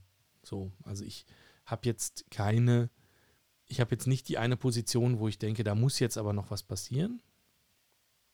Aber ich denke, dass der Kader aktuell viel zu groß ist und dass da ruhig noch ein paar gehen werden müssen, vermutlich. Ähm, wie sieht es denn überhaupt aus bei euch im Trainingslager? Hast du mal was gehört? Äh, Gibt es überhaupt eins? Ich, ich habe nichts mitbekommen. Ja, ähm, die Mannschaft ist gerade in Österreich im Trainingslager und hat zwei Testspiele gespielt. Die waren jetzt beide nicht, nicht brillant überragend äh, gegen, äh, eins gegen Dynamo Budweis und ähm, eins gegen Udinese Calcio. Ähm, ein Sieg, Budweis, ein Unentschieden, Calcio. Udinese nur, äh, ja, also weiß nicht, ob das, ob das jetzt schon viel, viel hergibt, auch mit den üblichen Testspielaufstellungen und Rumgetausche und alles Mögliche gegen ähm, beide auch mit verschiedenen Spielsystemen gespielt, also einmal Dreier, einmal Viererkette. Also man sieht, da wird viel ausprobiert. Für mich wenig, wenig Aussagekraft. Das einzig Bemerkenswerte ist halt, dass du offensichtlich mit zwei Spielern mehr aus Österreich wiederkommst, als mit, dass du hingeflogen bist, nämlich ähm, Lecce und eventuell Torsby, die dann direkt ins Trainingslager gewechselt sind. Genau, also weiß ich nicht, hat für mich begrenzte Aussagekraft ähm, aktuell. Wie sieht es denn bei euch aus? Wo, wo ist die Mannschaft und wer fehlt denn da eigentlich? Laut dem Kapitän Marco Reus, äh, der übrigens gesagt hat bei seinem ersten Pressegespräch in Bad Ragaz, äh, übrigens auch, ist es Schweiz, glaube ich, ne? Schweiz, ähm, äh, dass äh, er, ähm, also er war ungehalten darüber, dass ihm unterstellt wurde, er kann nur noch ein Jahr spielen. Ähm, er hat aber gesagt, dass die Mannschaft sich ganz am Anfang erst befindet. Jetzt sind ja erst viele nachgekommen. Ich glaube, der Ötschan kommt als letztes jetzt noch irgendwie dazu, aber dann sind auch, glaube ich, bald alle da. Ähm, aber dann tatsächlich nur noch zwei Wochen, anderthalb Wochen hat bis zum ersten DFB-Pokalspiel äh, gegen ähm, 1860 München, was nächste Woche Freitag schon stattfindet. Wahnsinn. Ähm, müssen wir später noch tippen. Ja, also man ist, äh, man ist auf jeden Fall ähm, jetzt zusammen. Ähm, gab natürlich so Floskeln wie wir sind alle heiß und äh, sind alle erfahrene. Spieler und bla bla bla. Aber de facto oh, ja. hat Terzic nur gefühlt anderthalb Wochen Zeit, bevor es losgeht, ähm, was so ein bisschen suboptimal ist. Ich glaube, zwei Testspiele finden vorher noch statt. Ähm, und ja, da kann man einfach nur hoffen, dass die in zwei äh, Wochen ähm, mit diesem Umbruch irgendwie eine Mannschaft auf die Beine stellen, die dann gegen 1860 bestehen kann. Wobei es traurig wäre, wenn das nicht so wäre. Ach, irgendeine Mannschaft gegen 1860 wird schon auf dem Platz stehen. Ist denn der Schulz jetzt da mit in äh, Ragaz Dingsbums oder ist der, durfte der tatsächlich nicht mit und ist zu Hause geblieben? Er durfte mit, also er ist jetzt schon äh, seit 2019 äh, immer mit nach Bad Ragaz gefahren, so auch in diesem Jahr. Ähm, Kehl hat äh, vorhin ein Interview gegeben aus dem Trainingslager und hat gesagt, es dürften mit Spannung noch einige Abgänge erwartet werden. Also er hat dementiert, dass Julian Brandt geht. Ähm, hat er klar gesagt, nein. Ähm, bei Akanji hat er klar gesagt, dass sie noch einen Verein finden werden. Und bei Schulz hat er sich, glaube ich, so, naja, er guckt auf die Mentalität der Spieler und mh, hm, ob noch alle dabei sind. Also da druckst man noch so hm, rum. Ich denke, es liegt einfach daran, dass man bisher keinen passenden Abnehmer gefunden hat. Verstanden. Spannend ähm, ja, wird ja einiges daran hängen aktuell in Dortmund, oder? Dass äh, vor allen Dingen Abnehmer gefunden werden für den einen oder anderen. Ähm, auf der Zugangsseite sieht es ja schon ganz, ganz hübsch aus, oder? Also ja. Jetzt eher den Eindruck, die, die äh, Abgangsseite ist bei euch auch die Baustelle aktuell, oder? Genau, und äh, beides hängt natürlich auch äh, wieder voneinander ab. Das heißt, äh, wenn jetzt tatsächlich Akanji, Schulz, vielleicht sogar Guerrero äh, noch verkauft würden, dann hätte man möglicherweise sogar noch Spielraum bei, ja, Spielraum, oh. Äh, bei Raum äh, mitzubieten. Ähm, da soll ja die Ablöse so bei 40 Millionen liegen und ähm, da, da, bieten irgendwie äh, Newcastle und keine Ahnung, neureiche englische Clubs mit. Man hat viel abzugeben und ich, ich sehe auch, dass die in der Bundesliga nicht gebraucht werden. So. Mm, wir bräuchten einen halbwegs passablen linken Verteidiger noch. Ich sehe aber nicht, dass Nico Schulze Bock hat, auf äh, zwei Drittel seines Gehalts zu verzichten und zur Union zu wechseln. Das wird nicht passieren. Insofern sehe ich für den auch eigentlich nur, naja, einen Verein irgendwo im Ausland. Und ja, wahrscheinlich läuft es dann darauf hinaus, dass der irgendwie nach England geht, zu Newcastle, zu Nottingham Forest oder zu sonst irgendwo, ähm, wo, wo viel Geld rumliegt und, und genug Planstellen frei sind. Und die kaufen alle ja eher spät ein. Das heißt, ich glaube, wir sehen, einen, wir werden sehen, dass die, ähm, naja, alle jetzt noch ordentlich damit beschäftigt sein werden, so ein bisschen nachzujustieren und den Kader weiter zu basteln, deutlich nachdem die Saison angefangen hat. Also der, das Transferfenster geht bis zum 1. September. Da sind dann schon ähm, drei, drei, also eine Runde DFB-Pokal und drei Bundesligaspieltage gespielt oder so. Ja. Und das ist natürlich vier Bundesligaspieltage gespielt. Und das ist schon eine Ansage. Und ich glaube, da werden einige Sachen auf dem letzten Drücker passieren, tatsächlich. Ja, das denke ich auch. Ähm, und man will sich ja vor allen Dingen auch nicht unter Druck setzen lassen, was bei den, äh, was die Abgänge angeht. Denn sonst muss man Akanji und Co. ja einfach günstiger abgeben, als man das will. Deswegen äh, tut man so, als ob man da massig Zeit hätte und alles völlig äh, stressless wäre. Aber ich glaube, da wird im Hintergrund schon noch ziemlich viel verhandelt. Und ja, mhm. das denke ich auch. Ja gehe ich auch ganz schwer davon aus. Aber ja, also ich gehe davon aus auch, dass das tatsächlich eine relativ lange ähm, sich hinziehen wird. Hm, wollen wir mal so ein bisschen, auch mit Blick auf die Zeit, ähm, mal schauen, was du sonst so gemacht hast jetzt im Sommer. Und ich rede nicht von Urlaub. Du guckst ja die ganze Zeit Fußball, oder? Das ist korrekt. Ähm, ich wollte eigentlich heute gar nicht über Männerfußball sprechen. Überhaupt nicht. Das hat ja sehr gut funktioniert. Augenscheinlich äh, ist es mein äh, Guilty Pleasure. Aber ich äh, würde viel lieber eigentlich in diesem Sommer über Frauenfußball äh, sprechen, weil ich finde, dass die alles besser machen als die, als die Männer. Also zumindest äh, in, in diesem Sommer. Und ähm, ja, äh, deswegen, du sprichst darauf an, ich gucke die Fußball-Europameisterschaft ähm, und mhm. verfolge das ganze Thema tatsächlich mit Leidenschaft. Ja, genau, darauf spreche ich an.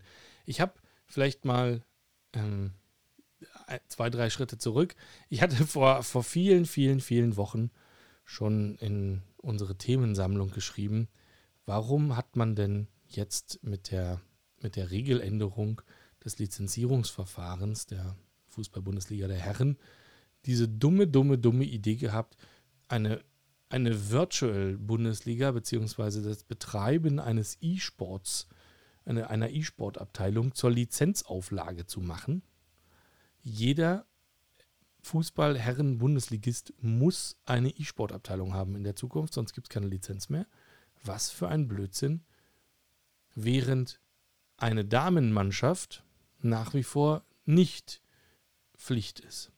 Darüber wollte ich mich vor Wochen schon aufregen und ähm, bin aber irgendwie, äh, hat, hat sich nie ergeben thematisch und jetzt ist diese, ja, diese äh, Europameisterschaft wie du richtig sagst, und jetzt sieht man mal wieder, was für ein cooler Sport das eigentlich ist.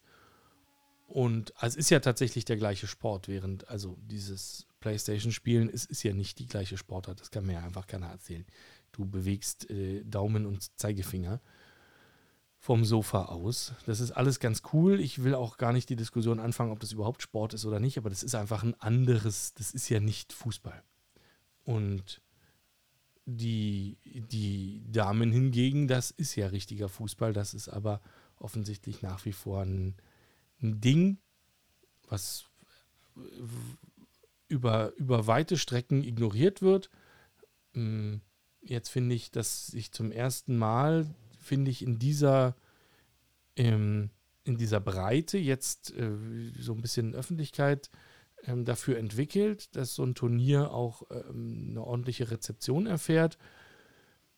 Und ähm, ja, die Zuschauerzahlen sprechen äh, dafür, sowohl im, im Fernsehen als auch in den Stadien, die jetzt irgendwie zur Vorrunde schon so viele Zuschauer in den Stadien hatten wie ähm, ja, äh, beim letzten Turnier im gesamten Turnier. Und ähm, ja, es macht einfach auch Spaß, das zuzusehen. Man könnte das aber auch einfach als Protest und Anti- Katar-Bewegung verstehen, oder? Ja, also ähm, genau das äh, finde ich auch. Es läuft einiges gut für den Frauenfußball in diesem Jahr. Ähm, unter anderem, dass man eben die sozusagen richtige, das richtige internationale Tour ist in diesem Jahr. Äh, es ist Sommer, draußen äh, ist es heiß, es gibt kalte Getränke und dazu gibt es irgendwie guten Fußball aus England. Das ist doch irgendwie das, was man sich als Fußballfan wünscht. Ganz äh, unabhängig äh, vom, äh, vom Gender sozusagen. Und ähm, ja, das ist total äh, cool. Und ähm, was ich auch finde, ähm, ist, dass es da einfach noch Geschichten zu erzählen gibt. Ähm, du hattest äh, gerade bei dem Thema Lewandowski gesagt, äh, es ist alles so unendlich vorhersehbar und es ist auch alles irgendwie auserzählt. Und das, finde ich, ist auch so ein bisschen der große Unterschied zum Frauenfußball, wo die Geschichten eigentlich gerade erst anfangen, weil du hattest irgendwie über Jahre oder Jahrzehnte eine absolute äh, Dominanz, also ich meine jetzt mal rein sportlich wirklich. Äh, und, nicht, und nicht dieses ganze Nebenschaufeld, äh, sollen die überhaupt Fußball spielen, ist der genauso gut wie auch immer, bla bla bla. Jetzt geht es im Prinzip darum, so ähm, Deutschland ist nicht mehr ähm, die Nation, die da alles abräumt, schon seit Jahren nicht mehr, aber jetzt so langsam wird es halt wirklich spannend. Also ähm, Deutschland ist jetzt schon wieder sowas wie so ein ähm, ja, wie so ein Außenseiter, der jetzt irgendwie zurückkommt und so an alte Zeiten anknüpfen will und so. Das ist alles irgendwie total spannend und man weiß eben auch nicht mehr, wer, wer da am Ende Europameister wird. Ähm, also dieses ganze Turnier finde ich total ähm, spannend und ähm, ist irgendwie für mich sportlich total attraktiv. Und es läuft ja sogar jetzt auch für die deutsche Nationalmannschaft richtig gut. Ja, überraschend gut, wenn ich das richtig verstanden habe. Ja. Man hatte am Anfang nicht viel darauf gegeben, dass äh, das ähnlich gut laufen könnte wie in der Vergangenheit. Aber ja, äh, das, scheint, das scheint alles zu laufen. Mich packen die Spiele leider nicht so richtig. Was ich habe gemerkt, was daran liegt, dass ich die Spielerinnen nicht kenne aus den Vereinen. Also das ist halt schon nochmal, wir haben ja mal darüber gesprochen, schon vor langer, langer Zeit, irgendwann äh, zehn Episoden zurück. Hm, dass das was mit einem macht, wenn man die Spieler aus dem eigenen Verein kennt und so weiter in den Nationalmannschaften dann sieht. Ähm, und das fehlt mir aktuell. Ich habe überhaupt keine Anknüpfungspunkte zu den Spielerinnen. Ich kenne die alle nicht. Es hat sich in den zwei Wochen jetzt auch noch nicht so richtig ergeben, dass ich die alle also man glaubt ja, man kennt die Herren immer alle. So, den ja. Reus, den kennst du einfach seit 15 Jahren und weißt genau, wie der spielt. Und das ist einfach, wenn du den dann in der Nationalmannschaft siehst oder mal sehen würdest wieder, wäre das, glaube ich, was anderes als ähm, jetzt bei den Damen. Das fehlt mir noch so ein bisschen, um, um mir so den letzten Begeisterungsfunken, ja, merke ich einfach bei mir selber, dass das ein bisschen daran liegt, dass ich mit den, mit den Spielerinnen nichts, dass ich die irgendwie nicht so richtig greifen kann, wo ich die nicht kenne.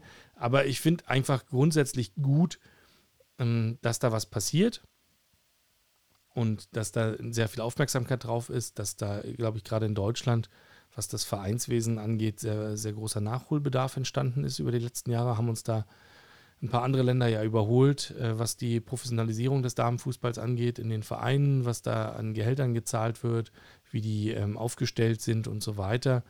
Mm, wir sehen jetzt auch in einigen Verbänden, dass Damen und Herren die gleichen Prämien erhalten für äh, Abschneiden in, in der Nationalmannschaft und so. Das finde ich grundsätzlich erstmal äh, sehr, sehr begrüßenswert und den richtigen, den richtigen Schritt, weil das, glaube ich, in Deutschland lange Zeit doch, äh, ja, das wurde ja irgendwie bezahlt und belächelt und gehandhabt wie, weiß ich nicht, äh, olympisches Curling oder so, dass man die einfach gesagt, hier kriegt ihr irgendwie ein paar tausend Euro Almosen und ähm, dürft dann so als, als äh, Bundespolizisten oder äh, Bundeswehrsoldaten äh, auf dem Papier irgendwie ähm, weiter trainieren, damit ihr irgendwie nicht ganz arbeitslos seid. Ähm, aber das ist ja kein ernsthafter Sport. Und den Eindruck hatte ich lange auch im Damenfußball. Und ich habe jetzt das Gefühl, dass sich es zum ersten Mal ändert, weil alle merken, dass da was hintersteckt. Ich bin da noch ein bisschen, ich stecke da eher am Anfang. Aber ich kann das, ich finde das gut, weil das echt ein schönes, ja, ein schönes Gegenbild ist zu dem ähm, überkommerzialisierten Katar-Fußball, den wir bei den Herren dieses Jahr sehen werden. Auf jeden Fall. Und an dieser Stelle, ich bin schon ganz ungeduldig, musst du den, äh, den Bücherecken-Jingle einspielen. Uh. Die Bücherecke. Für alle, die im Stadion oder am Stammtisch noch einen draufsetzen wollen. Ja, erzähl mir alles. Es ist schon vorbei, okay. Ich kann den äh, Jingle hier nicht so gut hören, aber äh, Henry, genau das, was du sagst, äh, das ging mir auch so. Bis ich äh, die ARD-Dokumentation Born for This gesehen habe. Äh, unfassbar pathetischer Titel, der mich am Anfang äh, abgeschreckt hat, weil ich dachte, oh Gott, jetzt gibt es irgendwie auch schon zur Frauenfußball-EM so, so eine, so eine Home-Story à la äh, Götze, wie hieß es, Götze-Ding? Äh, ich weiß gar nicht. Ja, Herrgott. Ich weiß auch nicht mehr, aber auf, auf The Zone gab es das ja. Being, ah ja, Being Mario Götze. Ähm, furchtbar schlecht. Ähm, aber diese, diese Dokumentation Born for This ist eine absolute Empfehlung für alle, die Fußball mögen. Okay. Und ähm, auch alle, die Menschen mögen, insgesamt. Ähm, denn das ist der große Vorteil, äh, beziehungsweise das, was ich irgendwie so schön finde. Ähm, man ist da wahnsinnig nah an den Spielerinnen dran. Man lernt die Spielerin kennen. Das war nämlich auch genau mein Problem. Äh, wenn du die Spielerinnen nicht kennst und mit denen keine Geschichte verbindest, dann kannst du auch irgendwie nicht mitfiebern. Und ähm, das geht mir ähm, jetzt anders. Also egal, ob es eine ähm, eine äh, Frau Pop ist, die ähm, irgendwie ganz viele EMs verpasst hat, äh, weil sie ständig ähm, Knieverletzung hatte und jetzt kurz vor der EM noch irgendwie äh, Corona bekommen hat und jetzt trotzdem dabei sein kann und gleich im ersten Spiel ein Tor schießt. Oder ob es eine, äh, eine Abwehrspielerin Dorsun ist, die zwar nicht zum ähm, sozusagen absoluten, zur ersten Elf gehört, aber irgendwie in dieser Serie ähm, ihrem iranischen Vater sagt, dass sie eine, eine Freundin hat äh, und eben so ein bisschen auch dieses ganze Weltbild äh, thematisiert. Also total irre und irgendwie sowas von transparent, das würde doch irgendwie Marco Reus niemals im Fernsehen thematisieren. Hat mich, ähm, hat mich stark an, an, an so Handballer erinnert, die ja auch noch so ein bisschen frei von der Leber wegreden. Äh, also man kann da ganz nah am Menschen sein und das hat mich total ähm, bewegt. Das hat mich auch irgendwie, ähm, ja, hat auf jeden Fall viele Emotionen ausgelöst und äh, seitdem bin ich großer Fan der Nationalmannschaft. Okay, cool. Also wenn dir das dabei geholfen hat, dann werde ich mir das tatsächlich auch ansehen. Coole Empfehlung. Ähm, und das ist ja, wenn das so, so sehr mein Problem, und das ist nie abgesprochen, wenn das so sehr mein Problem adressiert, dann ähm, ja, nehme ich die Empfehlung doch sehr gerne auf. Und ja, möchte eigentlich, ja, verstehe nach wie vor nicht, warum nicht ähm, Frauenfußball dann eher eine Lizenzauflage ist oder auch eine vernünftige ähm, Jugendausbildung, auch im Mädchenbereich eher eine Lizenzauflage zum Spielen in der Bundesliga ist, als ähm, dieses unsägliche darauf beharren, dass alle eine E-Sport-Abteilung haben. Also, ähm, ich freue mich, dass das so gut funktioniert in diesem Jahr und äh, werde mir das tatsächlich ansehen. Super cool macht das. Ähm, ich glaube, auch alle politischen ähm, Aspekte, die du angesprochen hast, werden da sehr personalisiert nochmal angesprochen. Also das Thema ähm, äh, Geld, das Thema, warum trainieren die Frauen mit Jugendmannschaften, ähm, warum macht das Sinn, dass große Clubs jetzt auch Frauenteams haben. Auch der BVB ist da ja jetzt aktiv mhm. ähm, und, und wird eine Mannschaft irgendwie aus den unteren Ligen ganz nach oben bringen. Warum macht es manchmal auch keinen Sinn? Warum wäre es vielleicht sogar besser oder war es in der Vergangenheit besser, so Mannschaften wie den FC Frankfurt selbst zu gründen, damit man nicht in vorgefertigte Strukturen eben mit rein muss? Ähm, ja, also äh, da wird alles irgendwie nochmal verhandelt und ähm, finde ich auf jeden Fall spannend, ist, eine, ist, ein, ist auf jeden Fall ein, ein, heißer Tipp. Ja, wobei wir, also da sind wir jetzt wieder so ein bisschen in, in dem ganzen Thema Geschäftsmodell und so.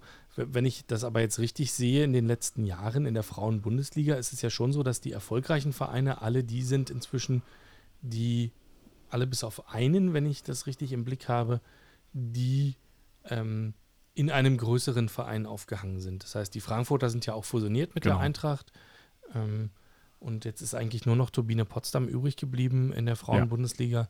Und die suchen ja eigentlich, äh, haben die ja auch ein finanzielles Problem, ähm, weil das ja so nicht mehr, offensichtlich nicht mehr richtig zu stemmen ist und ähm, beziehungsweise nicht mehr auf Top-Niveau die Spielerinnen bezahlt werden können. Und ähm, ja, wäre offensichtlich da ja auch sinnvoll, äh, sich mit einem anderen Herrenverein eventuell irgendwo zusammenzutun. Ähm, das heißt, verstehe ich, ähm, zum, zum Thema das erstmal groß zu machen und so, ähm, war das wahrscheinlich notwendig, unabhängige Strukturen zu haben, aber jetzt dreht sich das ja, oder? Ja, genau. Es ist auch nicht mehr anders möglich, denn du brauchst ja auch den finanziellen Background inzwischen. Also wenn du mit Vereinen wie Lyon oder Paris in Frankreich mithalten willst, ähm, oder Barcelona, äh, die zahlen, ähm, glaube ich, äh, Gehälter, die so ungefähr äh, im, ja, im ja, niedrigen, mittleren, sechsstelligen Bereich liegen. Also, ähm, was weiß ich, sowas wie 300.000. Ähm, da äh, ist das auf jeden Fall nötig, da irgendwie mehr finanzielle Power hinter sich zu bringen. Ähm, ja, ich glaube, im Schnitt verdienen die, ähm, die Fußballerinnen in äh, Deutschland ähm, sowas wie um die 2000 Euro netto. Äh, 1500 bis 2000 habe ich, glaube ich, ähm, gelesen. Ähm, also im Prinzip wie ein Ausbildungsberuf. Ähm, was dazu führt, das ist ein Durchschnittswert, dass einige tatsächlich immer noch nebenbei arbeiten gehen müssen. Ähm, ja, was nicht menschlich auf jeden Fall, vielleicht menschlich gar nicht so schlecht ist, aber äh, sportlich ähm, ist da natürlich noch ein großer Leistungsunterschied ja, muss ja auch zu einem Leistungsunterschied führen, wenn du nebenbei arbeiten gehst. Das heißt, es ist eben nicht dein einziger Beruf, auf den du dich voll konzentrierst. Das heißt, es ist nicht das, wo du alles für gibst, weil du dein Leben lang davon leben kannst und musst, ähm, sondern wenn das immer nur nebenbei läuft und du sowieso nicht die Chance hast, danach finanziell abgesichert zu sein, dann gehst du diesen Beruf ja auch anders an. Also ich glaube, das ist natürlich was, ähm, wo, wo noch viel Nachholbedarf ist. Genau, du hast gesagt, Paris, Lyon, Barcelona, aber die hängen ja alle an großen Herrenvereinen mit dran. Ähm, Lyon hat das schon, macht das schon viele Jahre sehr erfolgreich. Und ich, also wenn, wenn du da, da sind die Strukturen halt auch andere, ne? Das heißt, ähm, ja, Dortmund hat ja jetzt, also war ja ähm, gut zu beobachten. Die haben ja jetzt gerade vor einem Jahr eine neue äh, Mannschaft aufgemacht und haben wahnsinnig viel Talent sozusagen magnetartig aus der aus der näheren Umgebung angezogen und sind, haben die, werden einen Durchmarsch machen, wahrscheinlich zumindest mal bis in die zweite Liga über die nächsten Jahre, ähm, weil einfach sehr gut ausgestattet, sehr gute Infrastruktur, sehr gute Talente angeworben. Nur da ist ja noch nicht die Infrastruktur dahinter wie, äh, wie bei den Jungs. Also du hast ja jetzt nicht dieses Leistungszentrums, ähm, die Leistungszentrumsinfrastruktur im Damenfußball in Deutschland wie, wie bei den Herren. Ich glaube, da sind wir einfach ein Entwicklungsland aktuell. Ja, absolut. Äh, beste Szene übrigens in der Dokumentation, als ähm, die, ich, ich, weiß die Vornamen immer nicht, merke ich gerade. Ich habe mir jetzt mal Gull gemerkt und kann die Namen tatsächlich alle, aber die Vornamen fallen mir noch schwer. Auf jeden Fall kommt sie mit einer Teamkollegin beim FC Bayern München in die Trainingsräume. Die dürfen nämlich die gleichen, also dürfen in Anführungsstrichen, äh, die gleichen wie die Jugendmannschaft nutzen. Und da hängen dann äh, so in absolut über, überdimensional Thomas Müller und äh, Lewandowski irgendwie an der Wand und sollen sozusagen die Jugendmannschaften ähm, äh, irgendwie, äh, ja, sozusagen äh, motivieren. motivieren. danke. Dabei äh, hat äh, eine Magul äh, schon äh, mehr internationalen Erfolg gehabt, vielleicht als ein Thomas Müller und äh, findet das natürlich auch irgendwie ein bisschen despektierlich, hat aber ganz süß reagiert in der Dokumentation, macht sich so ein bisschen irgendwie lustig, indem sie mit, mit Thomas jeden Morgen, also zumindest erzählt sie es so in der Dokumentation, da irgendwie äh, in so ein Zwiegespräch geht oder ihm dann auch so ein paar Kommentare drückt. Ähm, ja, das ist alles sehr, sehr schön und auf der anderen Seite merkt man eben, dass äh, die Entwicklung zwar positiv ist, aber eben noch lange noch nicht da, wo äh, der Frauenfußball vielleicht sein sollte. Ja. Amen. Amen wir sparen uns die ganze Diskussion darüber, ob jetzt irgendwie der Markt das hergibt und so weiter. Das kann man ja durchaus, äh, äh, durchaus ähm, diskutieren. Äh, aber ich finde für jetzt äh, und die, die EM ist es einfach, ich habe einfach, und das ist es ja auch, das Politische ist bei mir gar nicht mehr so im, Vordergrund. Das fand ich alles super spannend, aber ich kann jetzt das erste Mal einfach so eine EM äh, so rezipieren, wie ich das mit dem Männerfußball auch gemacht habe, ohne mir da große äh, philosophische oder politische Gedanken zuzumachen, sondern einfach, weil ich Bock habe zu sehen, dass sie da ein cooles Spiel machen, so, ne? Ja. Also wir haben ja jetzt im letzten Jahr oder in den letzten zwei Jahren ein paar Mal gesehen, dass so Zuschauerrekorde gefallen sind bei den Damen, also Stadion-Zuschauerrekorde, ne? wenn in Barcelona irgendwie das Camp Nou voll gemacht haben. Ja. Ich gehe ganz fest davon aus, dass wenn der Herrenfußball nicht zeitnah die Kurve kriegt, ähm, sich ja durchaus viele Fans abwenden. Das ist ja was, das ist nicht mehr eine, eine, eine Hypothese, sondern das ist ja was, was gerade aktuell passiert tatsächlich in der Realität. So, die Leute haben einfach die Nase voll von diesem überbezahlten, hyperprofessionellen ähm, Scheich, Öl, Multi, ähm, Fußball, der, der, der, der durchfinanziert ist, wo einfach alles immer möglich ist wo EMs und WMs verkauft werden, äh, dahin, wo äh, einfach am meisten dafür bezahlt wird, wo dann im, im Winter gespielt werden muss in klimatisierten Arenen, wo ähm, Vereine durch, ähm, also Stellvertreterkriege, möchte ich eigentlich sagen, führen. Also wenn, wenn Katar und Dubai und Saudi-Arabien sich jeweils mit den Staatsfonds einen eigenen Verein kaufen und dann in der Europäischen Champions League ähm, sozusagen einen einen Wettbewerb aufführen, äh, wer jetzt die größte Ölquelle hat, dann ist das ja, hat das ja mit dem Fußball, den wir alle mal lieben gelernt haben, nichts mehr zu tun. Absolut. Und ich sehe natürlich die Tendenz, dass viele Leute sich davon abwenden. Ja, immer mehr Spiele, immer größere Spiele, größere EM, größere WM, Champions League-Reformen, da noch was draufsetzen. Irgendwann kommt diese blöde Superliga. So, das ist jetzt so ein, so ein bisschen so ein Rückzugsort für den echten Fußball, habe ich den Eindruck. Und jetzt ist nur die spannende Frage, wie schnell kriegt das Geld den auch kaputt gespielt? Das ist eine sehr gute Frage und du hast absolut recht. Als ich das erste Mal mit zu Union gekommen bin, ähm, vor, lass mich nicht lügen, ich habe schon mal versucht, das zu rekapitulieren, aber ich sag mal, fünf Jahren, äh, whatever, äh, da war es halt irgendwie genau das Gefühl. So, wir haben da dann Bockwurst gegessen und ähm, haben irgendwie Bier getrunken und irgendwie so Fußball geguckt, ohne uns darüber Gedanken zu machen. Ähm, also zumindest ich mir. Du hast dir wahrscheinlich Gedanken gemacht, ähm, weil, du, weil du einfach Union-Fan bist. Ähm, bei mir war das Gefühl jetzt mit den Frauen ähnlich. Ähm, also, äh, weil ich einfach irgendwie das Gefühl hatte, so cool, ich, ich gucke mir jetzt hier Fußball an, ohne den ganzen Überbau und auch ohne darüber nachzudenken, ob ich jetzt das äh, Sky und The Zone Kompakt-Abo für 40 Euro im Monat abschließe äh, was ich vermutlich tun werde. alleine schon für diesen Podcast. Ähm, aber äh, ja, also damit ich irgendwie äh, 4,30 Euro im Monat spare oder so. Ähm, ja, das ist einfach äh, schön und um das Thema abzuschließen, empfehle ich gleich, weil wir ja immer noch hier im, äh, in der Bücherecke sind, Zeit Alpen Podcast. Da gibt es so einen Podcast allerdings von äh, drei Männern, die ähm, über verschiedene Themen sprechen und immer so den Ländervergleich zwischen Deutschland, Österreich und der Schweiz haben. Und äh, die haben eine Folge zum Frauenfußball gemacht. Äh, das ist also wie hier, die äh, sprechen Männer über, über Frauenfußball, aber ich fand es trotzdem ganz interessant, weil die auch mal so den Vergleich äh, ziehen. Österreich ist ja auch ganz gut, die Schweiz noch nicht. Und ja, wie sieht das eigentlich in den drei deutschsprachigen Ländern aus? Und ähm, wer dann immer noch nicht genug hat, so wie ich, der guckt sich auf dem ZDF noch die Dokumentation, die einteilige Dokumentation Fußball.frauen.power an. Und ich glaube, dann, spätestens dann, äh, ist man äh, auch Fan der Fußball-Europameisterschaft. Alles klar. Gut, kommen wir mal zum Kicktipp. Kicktipp, unser qualifizierter Tipp für die nächsten Partien der Schwarz-Gelben und der Eisernen. Wir müssen nämlich ein bisschen Tempo machen und wir müssen was tippen. Und Uh, bin vorbereitet. es geht wieder los. Henry, es, geht, die Sommerpause. schon wieder los. ist vorbei. Es ist DFB-Pokal und ich glaube, am 29.07. spielt der BVB gegen 1860 und die Würfel sind gefallen. Äh, noch sind sie nicht gefallen. Ah. Ach, so schnell geht das jetzt, ja? Ach so. Ähm, ja, ja, ja, ja, ja. Nee, nee, alles gut. Ich bin äh, quasi vorbereitet. 1 zu 5. What?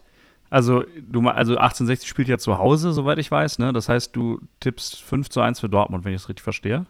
Ja, richtig, Okay. klar. Ja, ja, alles andere wäre, also hätte mich gefreut, wenn dann wäre ich vielleicht mal erfolgreich in das Tippspiel gestartet. 5-1 ist wieder ein richtig guter Tipp.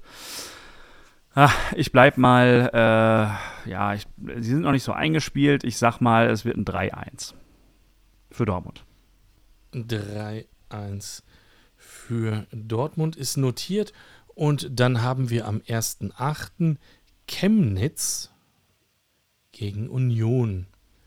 Chemnitz, Regionalligist, Richtiges falls dir das nicht Ostderby. klar ist. Ja, pff, Derby. Ja, ich weiß, alles, was irgendwie auf dem Gelände der ehemaligen DDR liegt, wird hier immer zum Derby gemacht. Ich weiß nicht. Chemnitz ist durchaus ein Stück weg. Aber gut, sagen wir mal sowas ähnliches wie ein Derby. Und äh, du müsstest auch irgendwas tippen. Okay. Ähm, Chemnitz Union ähm, 0 zu 4. Alles klar. Ich tippe auf ein 1 zu 3 in dem Fall, also auch auf Union. Und wir schauen mal, wie das so losgeht mit den Tipps.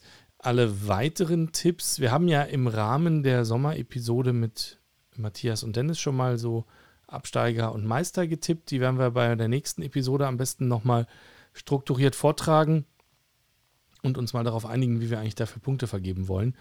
Und ähm, ja, dann geht die nächste Episode eigentlich, äh, ist das dann in der Woche vor dem Bundesliga-Start tatsächlich, also äh, 1. Augustwoche.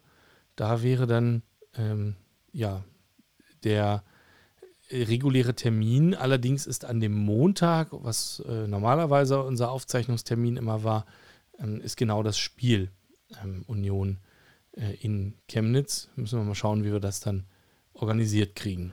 Da müssen wir zusammen erstmal vielleicht gucken und uns dann am Dienstag nochmal treffen oder wie auch immer. Jedenfalls äh, freue ich mich schon darauf.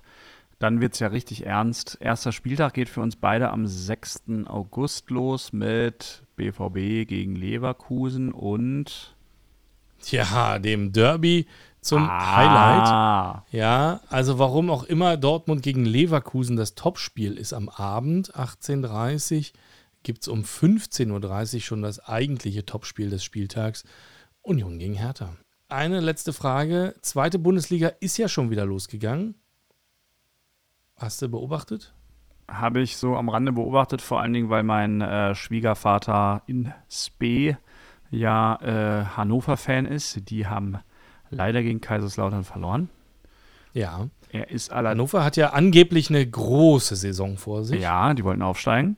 Ähm, das sieht mhm. nicht so gut aus. Und der andere Verein aus dem Norden, der aufsteigen will, der HSV, hat sich auch mhm. nicht mit Ruhm bekleckert, hat ein sehr, sehr schlechtes Spiel gegen Braunschweig gemacht, aber 2-0 gewonnen. Ja, das muss ja auch reichen letztendlich. Ja, also ich gehe ganz fest davon aus, in der Mangelung weiterer Konkurrenz schafft es der Hamburger SV auf jeden Fall wieder auf den vierten Platz. Mm, die Absteiger aus der ersten Liga ähm, sehe ich jetzt, also Fürth Bielefeld, nicht als natürliche Sofortwiederaufsteiger. Und ähm, ach, da hatte ich ja noch diese Recherche versprochen. Weiß nicht, haben wir da noch Zeit für? Du musst eigentlich los, ne? Dann äh, gibt es die beim nächsten Mal. Hau rein, ich habe gerade eine Viertelstunde nach hinten verlegt, meinen nächsten Termin. Oh, toll. Also in Episode 7, lang, lang ist sehr, hatte ich mal versprochen zu recherchieren, ähm, ob das eigentlich was Besonderes ist, dass in diesem Jahr zwei Absteiger direkt wieder aufgestiegen sind, also Bremen und Schalke. Und ich habe das zwischendurch sogar mal recherchiert und das aufgeschrieben und dann war irgendwie nie Zeit dafür. Also nein, es ist nichts Besonderes. Ähm, also Bremen und Schalke, beide Absteiger aus der ersten Liga, sind direkt wieder aufgestiegen und kurioserweise Ingolstadt und Dresden sind zwei Aufsteiger aus der dritten Liga in die zweite Liga auch direkt wieder abgestiegen. Und während Braunschweig als Absteiger aus der zweiten Liga aus der dritten Liga auch direkt wieder aufgestiegen ist. Klingt wahnsinnig kurios, weil die zweite Liga irgendwie fast so aussieht wie vor zwei Jahren, aber ist gar nicht so besonders. Also ich musste gar nicht so weit zurückblättern, nur bis 2016, 17, wo mit Stuttgart und Hannover, man staunt, dass Hannover vor so kurzer Zeit mal erstklassig war, aber da sind beide Absteiger aus der ersten Liga auch direkt wieder aufgestiegen. Und 2004, 2005 habe ich dann aufgehört, da sind mit Köln und Frankfurt auch zwei Absteiger direkt wieder aufgestiegen. Allerdings gab es da drei. 1860 war der dritte, die sind da nur Vierter geworden. Und da sind auch zwei von vier Aufsteigern aus der, äh, direkt wieder abgestiegen, also aus der dritten Liga, die Aufsteiger Essen und Erfurt. Ähm, also das ist gar nicht so selten, dass sowas passiert. Äh, das Teilnehmerfeld in der zweiten Liga ist insofern schon relativ stabil. Ähm, also was Bremen und Schalke da gemacht haben, ist schon öfter mal passiert. Das wollte ich noch nachreichen, weil wir das mal versprochen haben. Und ähm, ja, genau, also die zweite Liga ist für mich wahnsinnig offen dieses Jahr, ehrlich gesagt. Ich habe gesehen, dass Hannover, ähm, ja, da ist er wieder, der Umbruch. Die haben so einen ganz großen Umbruch eingeläutet und den aber auch so betitelt und irgendwie da das, das Schild dran gehangen, innerhalb von drei Jahren wieder aufsteigen zu wollen und haben ordentlich Geld investiert und haben irgendwie wahnsinnig viele neue Spieler geholt und einen neuen Trainer und alles und haben jetzt auf einmal wieder sowas wie ein Konzept und verlieren dann konsequenterweise direkt beim Aufsteiger. Ja. Ja, die beiden Aufsteiger, also die beiden äh, Traditionsvereine, lass mich jetzt nicht lügen. Ich glaube, der, äh, Quatsch, äh, der, der, der und das sind drei, also Kaiserslautern, Kaiserslautern, Magdeburg und Nürnberg. Äh, Nürnberg. Kaiserslautern, Magdeburg und Braunschweig. Was erzähle ich denn für einen Blödsinn? Nürnberg war schon da. Ja. Äh, Braunschweig und Magdeburg neben, neben Kaiserslautern noch. Ist viel Tradition gekommen. Ja, ja genau. Und ich glaube, zumindest Kaiserslautern äh, könnte eine ganz gute Rolle spielen. Die haben das Kunststück doch schon mal geschafft, oder? Aus der dritten in die zweite, ja. aus der zweiten in die erste und dann Meister oder irgendwie so. Naja, also nein, ich glaube, Kaiserslautern ist mal ähm, aufgestiegen und direkt Meister geworden. Die sind aber dann nicht durchmarschiert. Ne? Die waren abgestiegen. Ah, okay. Abgestiegen, äh, aufge wieder aufgestiegen und dann Meister geworden. Wer mal durchmarschiert ist von der dritten in der erste, war zuletzt Paderborn. Ja, die sind dann nicht Meister geworden, aber die haben mit 5 zu 0 jetzt gegen Karlsruhe gewonnen. Das ist ja schon mal ein Statement-Sieg. Absolut. Und ich glaube, die halbe Liga ist in der Verlosung, wenn es darum geht, Aufsteiger zu suchen. Ja, ich glaube auch, ich meine, es könnte durchaus sein, dass zwei Hamburger Vereine aufsteigen. Äh, und wenn die Hertha dann nicht absteigt, hätte das ja irgendwie auch was, ne? Dass man irgendwie so ein Berliner Duell, ein Hamburger Duell und ja. Ach, also lass doch mal, wie, wie lustig wäre es denn, wenn Felix Magath im März den HSV übernimmt in der Relegation gegen Hertha gewinnt? Das wäre ganz hervorragend. Äh, würde ich mich sehr freuen. Und auch dann würde ich nochmal Dennis einladen, weil dann könnte der uns erzählen, was Felix Magath eigentlich für Tolles erreichen kann. Nee, dann würde er ihn hassen. Ach so. Fürchte ich. Ja, ich, ich äh, man weiß es nicht. Wir werden das sehen. Auch. So, ich, es hat mich, äh, es hat mir sehr viel Spaß gemacht. Ja, danke gleichfalls. Und bevor wir hier Felix Magath noch äh, irgendwelchen, irgendwelche Vereine andichten, machen wir für heute eher Schluss. Seid lieb zueinander.